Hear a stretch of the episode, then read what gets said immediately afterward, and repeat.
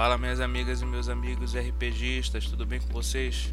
Aqui é José Ricardo e hoje eu vou mostrar para vocês como é que eu faço para criar as minhas aventuras para jogos de RPG de mesa. Então se você gosta desse tipo de conteúdo, deixa aquele curtir maroto aí pra gente, beleza? Que vai ajudar sempre trazer esse conteúdo bacana aí para vocês.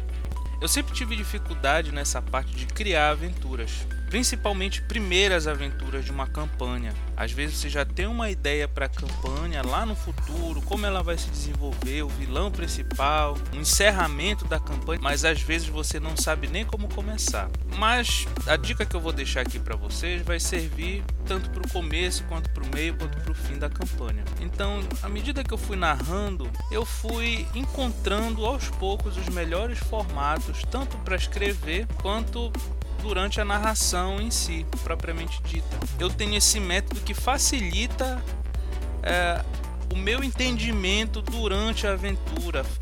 Eu encontro com facilidade os elementos necessários para determinada situação na aventura. Então, esse método consiste basicamente em escrever a aventura no seu panorama maior para depois ir para o menor. Ou seja, eu descrevo a situação mais abrangente em frases, pequenas frases, e depois eu vou descrevendo os detalhes. Eu vou sempre do maior para o menor. Na prática é o seguinte: primeiro eu preciso ter uma noção de como eu quero que seja essa aventura. Se você não tem nenhuma ideia de como fazer essa aventura, de, de como começar, ah, eu não sei nem sobre o que vai ser essa aventura, pega um livro que você gosta, um universo fictício que você curta bastante, pode ser filme, pode ser jogo de videogame, e pensa como é que aquela aventura começa, como é que o autor faz para introduzir aquela aventura para o seu leitor, para o seu telespectador. Então, a dica que eu vou deixar aqui também é essa. Então, inicialmente, eu vou usar como exemplo a primeira aventura que eu fiz para uma campanha de Space Dragon.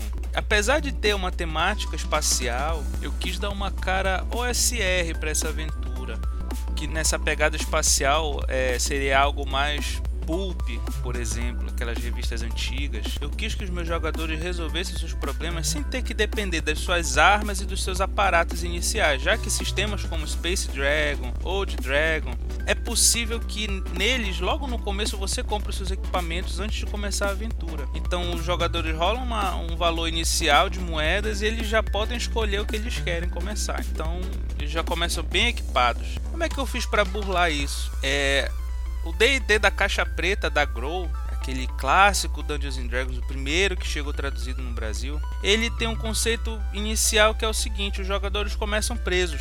E isso faz com que eles comecem sem equipamento nenhum. Eu pensei, pô, bacana, como é que eu vou fazer para que eles comecem essas aventuras presos, uma aventura espacial? E aí nesse momento vai depender bastante do cenário que você está utilizando e também do background dos jogadores. É recomendável que você utilize elementos do background desse, dos seus jogadores. Peça uma semana antes da aventura para eles escreverem um background rápido, uma duas páginas suficiente, e aí você pega elementos desse background. Então, nesse cenário espacial, existe o Império Opressor, que eu imaginei, assim como Star Wars, e os personagens jogadores, de acordo com seus backgrounds, são três jogadores nessa mesa, eles eram contrabandistas. Então eu juntei essas duas informações peguei o gancho do contrabandista, que foi a forma perfeita para fazer eles começarem presos, e fiz da forma que eu queria, ou seja, o transporte deles foi interceptado pelo Império, deu tudo errado, eles foram presos numa enorme nave prisão. Então o primeiro tópico estava criado.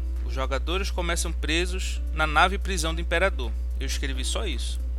Segundo tópico, seguindo essa lógica, o que, que, eles precisariam fazer agora? Eles precisariam se libertar das celas, então tinha que deixar elementos que fizessem com que eles se libertassem. Outra coisa que eu queria que fosse um elemento diferente para cada jogador. Eu não pensei nas classes nesse ponto. Ah, o, o, o Igor vai ser o cientista, o Júnior vai ser um cosmonauta, que é o homem de armas, né, o guerreiro. O Rodrigo vai ser o gatuno, que é o ladino, né? Eu não pensei dessa forma. Eu fiz elementos diferentes para cada jogador. Então, o personagem homem de armas, que é o cosmonauta, recebeu a visita de um guarda-robô que ia executar ele. Todos eles receberam a visita do, do grande lord, comandante do império, e ele disse que todos eles seriam executados. Ele foi de cela em cela avisar. Então, no momento do, do cosmonauta, ele recebeu a visita de um guarda-robô. Nesse momento, ele pôde subjugá-lo de acordo com o talento de classe do homem de armas. O outro, que era o cientista, ele encontrou por acaso na cela dele um pequeno robozinho quebrado, todo destruído. Ele conseguiu consertar com as mãos, com, com os talentos de classe. Ele tinha um braço robótico, isso veio bem a calhar no momento. Isso tudo do background deles. Então ele conseguiu consertar o robô por ser um cientista, ter mais facilidade, conseguir um robozinho um pouco melhor. Se ele não fosse cientista, ele ia conseguir um robô bem sucata, seria uma sucata. Essa, essa parte foi uma coincidência, ele fez um robô melhor para ele. O personagem gatuno se escondeu antes de ser preso. Isso deu uma vantagem para ele explorar a nave antes de reagrupar. Só que ele se ferrou bem um pouquinho nessa parte, ele deu um azar nos testes. Então, esse foi o começo da aventura, até onde ela pode ser planejada, até onde eu tive controle sobre ela. Porque depois que eles se soltaram das suas celas, aí, meu amigo, ficou livre para eles explorarem. E eu não tinha o controle de dizer, olha, daqui eles vão para tal sala da nave, daqui eles vão em busca disso. Eu só pude supor. Então, todos os tópicos que eu colocava tinham que ter pelo menos dois ou três caminhos diferentes. Eu sempre colocava assim: ele daqui eles podem ir para essa sala, daqui eles podem encontrar tal coisa. E tive que ir lidando com improviso, porque você não tem como saber os caminhos que seus jogadores vão escolher. Então, tive que ir rezando para que eles seguissem minimamente o que eu tinha planejado. E no fim das contas, eles fizeram até melhor do que eu tinha planejado. Então, a partir desse momento, o planejamento ele se torna um grande sim ou não. Se eles vencem ou se eles perdem, se eles encontram ou não encontram, por aí vai. Você tem que saber lidar com essa forma desse improviso. Então, qual foi o caminho que eu construí? E aí, dessa forma, não tinha mais um roteiro para eles seguirem. Eles saíam da cela, olha, provavelmente provavelmente eles vão atrás dos equipamentos. Então coloquei lá.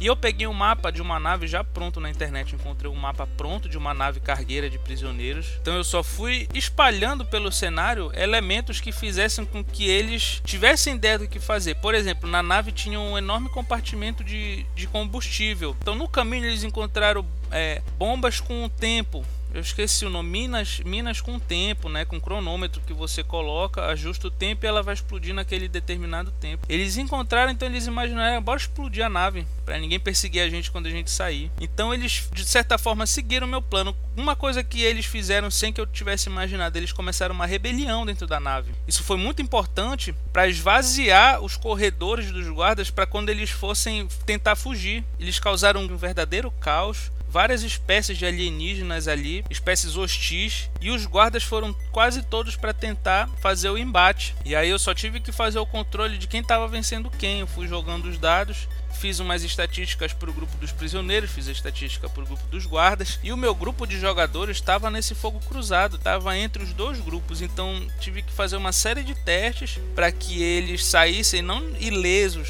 mas assim que eles saíssem com o mínimo de danos, né? Que não aconteceu, claro, eles tomaram dano, levaram tiro, caíram, quase foram pisoteados, mas no fim das contas eles conseguiram. O que, que eu posso dizer para vocês? Você planeja a aventura até certo ponto depois você tem que criar vários caminhos e saber lidar, ter muitas referências, como essas situações podem se desvencilhar. Então é importante você ter isso em mente. Você não vai poder ter controle, claro, se você quer deixar livre para os seus jogadores, não vai poder ter total controle dessa aventura. Você tem que estar preparado para lidar com as diversas situações que eles vão se meter.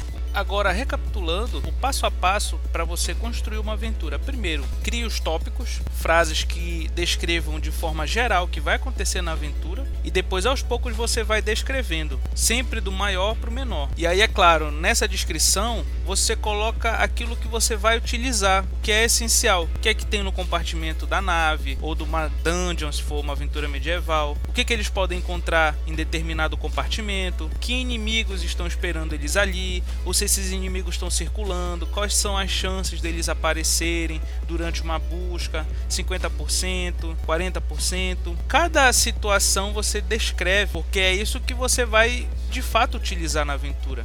Eu já errei muito querendo descrever a aventura como se fosse um livro, e no fim das contas eu não usava metade do que eu escrevia e também ficava difícil para encontrar a informação que eu realmente precisava. Então eu ficava um bom tempo, travava a mesa enquanto eu procurava estatística dos, dos inimigos, itens espalhados Então você coloca o que é essencial para a aventura. Esquece um pouco esse lado escritor de descrever, ah, porque a parede tem musgo e é uma pedra e ali eles encontram. Não, esquece um pouco isso. Foca na aventura e depois, se você quiser transformar num conto, num livro, isso já é outra história. Mas para a aventura de RPG, você anota somente o essencial. Porque o RPG te dá essa liberdade literária, mas durante o jogo, eu te garanto, não é tão essencial. Foca naquilo ali e, claro, na descrição do cenário, você vai descrever o que você está imaginando ali. Por se eles passam por uma floresta, falar essa floresta é bem colorida, não só folhas, mas flores, tem frutas, é cheirosa. Descreve o que eles estão sentindo naquele momento isso vai enriquecer muito a tua narrativa, eu tenho certeza disso. Espero que vocês tenham gostado dessas dicas e até a próxima, pessoal. Valeu!